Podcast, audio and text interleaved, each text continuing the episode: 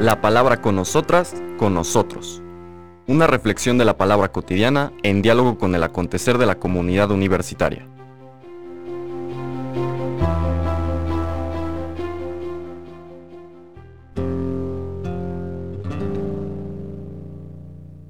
Hola, buenos días. Bienvenidas, bienvenidos a la palabra con nosotras, con nosotros. Vamos terminando esta segunda semana de Adviento, hoy viernes 9 de diciembre. Vamos a regresar al Evangelio de Mateo y al capítulo 11 eh, de este mismo Evangelio. Vamos a leer los versículos 16 al 19. En aquel tiempo Jesús dijo, ¿con qué podré comparar a esta gente? Es semejante a los niños que se sientan en las plazas y se vuelven a sus compañeros para gritarles. Tocamos la flauta y no han bailado. Cantamos canciones tristes y no han llorado. Porque vino Juan, que ni comía ni bebía, y dijeron, tiene un demonio. Viene el Hijo del Hombre, y dicen, este es un glotón y un borracho, amigo de publicanos y gente de mal vivir. Pero la sabiduría de Dios se justifica a sí misma por sus palabras palabra del Señor. Hemos oído seguramente este texto en varias ocasiones, Refleja a veces la actitud que tenemos nosotros de algún autor lo ha eh, definido con este término que me parece muy descriptivo. Somos inconformes compulsivos, como que siempre hay algo que, que nos hace sentirnos inconforme, que no nos gusta, que no nos parece.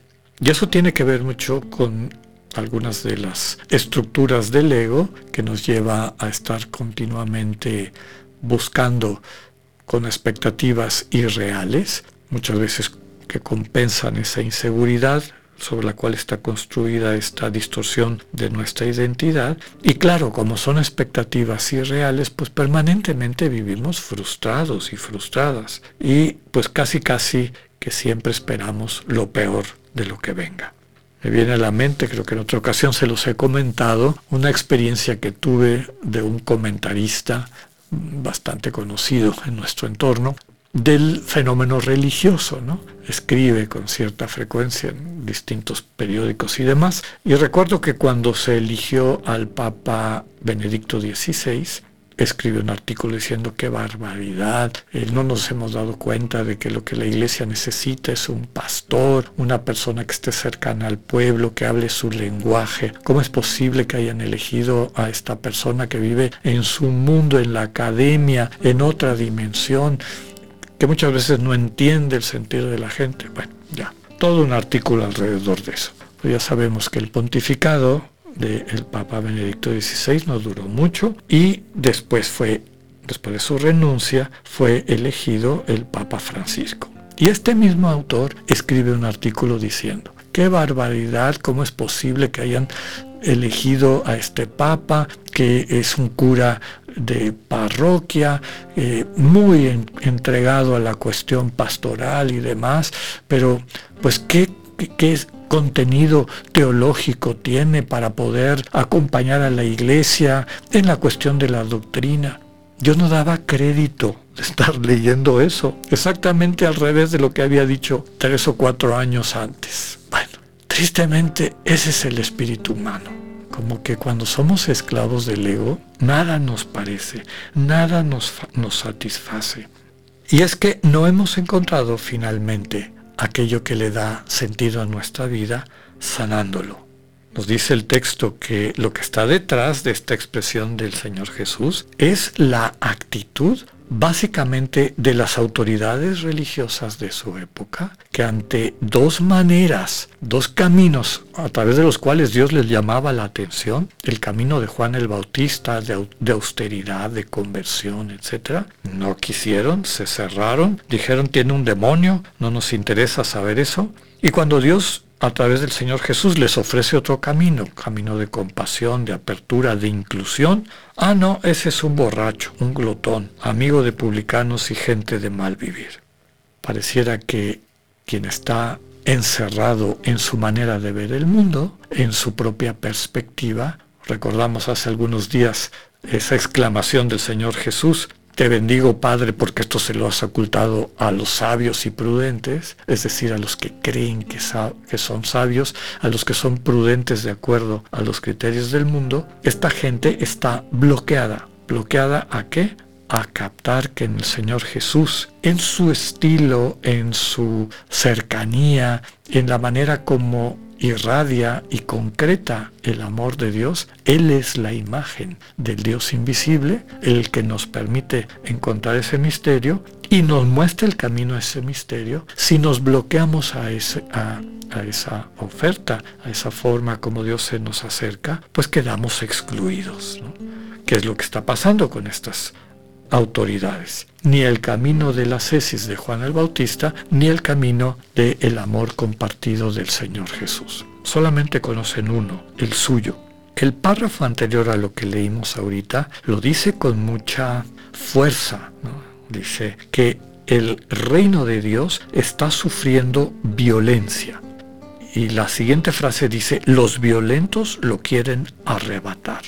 ¿De quién está hablando? De estas autoridades religiosas, de esta manera de blasfemar contra el Dios vivo y las prácticas pseudo religiosas que en el fondo, ya hemos dicho varias veces, son una ideología que justifica injusticias, que justifica inequidad, que hace sufrir a las personas que más deberíamos proteger, a los vulnerables, a los que no tienen cómo defenderse. Podríamos decir que un mundo construido patas para arriba, en vez de ocuparnos de quien más necesita de nuestra ayuda y cercanía, todos los recursos, toda la atención, etcétera, está focalizada a quienes en ocasiones con violencia, tal como dice el texto, mantienen sus privilegios y tratan de justificarlos poniendo a Dios de por medio. Lo que ya hemos dicho en varias ocasiones es una blasfemia. Ese es el tema que nos ha acompañado esta semana empezamos este, en nuestra reflexión de, este lunes de la segunda semana del tiempo, perdón, de Adviento, en donde en la curación de aquel paralítico y el subrayar que quien tiene confianza en el Señor Jesús, sus pecados le son perdonados. Y finalmente eso redunda en que quien estaba postrado se levanta, es decir, hay pruebas de que Jesús tiene la capacidad de levantar a los inválidos, desde luego inválidos existenciales. Eso no le gustó a estas autoridades, que consideran que esa actitud de, Jesús es una blasfemia. El martes vimos aquel texto del 18, del capítulo 18 de Mateo, perdón, de el pastor que va a buscar a sus ovejas el Padre Celestial, que es, eh, digamos, más cercano a nosotros que un pastor a sus ovejas, porque somos sus hijos e hijas, desde luego que nos va a buscar, va a ir encontrando o tratando de encontrar a aquellos que se han separado de su amor y hace lo imposible por convencerlos a que se dejen amar, se dejen incluir nuevamente. Nadie sobra en el proyecto de Dios. El miércoles en el capítulo 11, aquel texto de vengan a mí los que están fatigados y agobiados. Ahí es donde inmediatamente antes se habla de cómo la sabiduría del mundo, la prudencia del mundo nos oculta, nos deja insensibles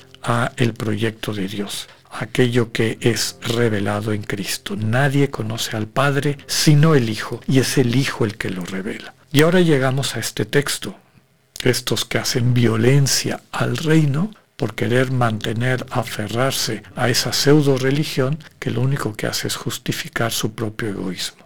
No se dan cuenta que son ovejas perdidas, no se dan cuenta que su caminar, en vez de acercarles a Dios, les está alejando.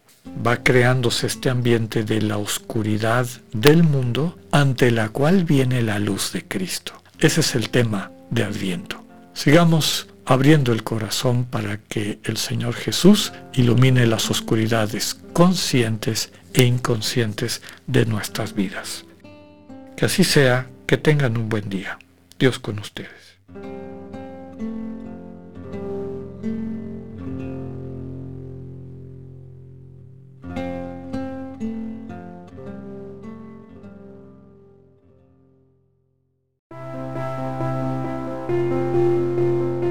Acabamos de escuchar el mensaje del padre Alexander Satirka.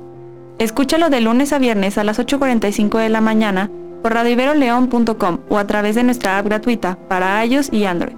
Radio Ibero León, no todo está dicho.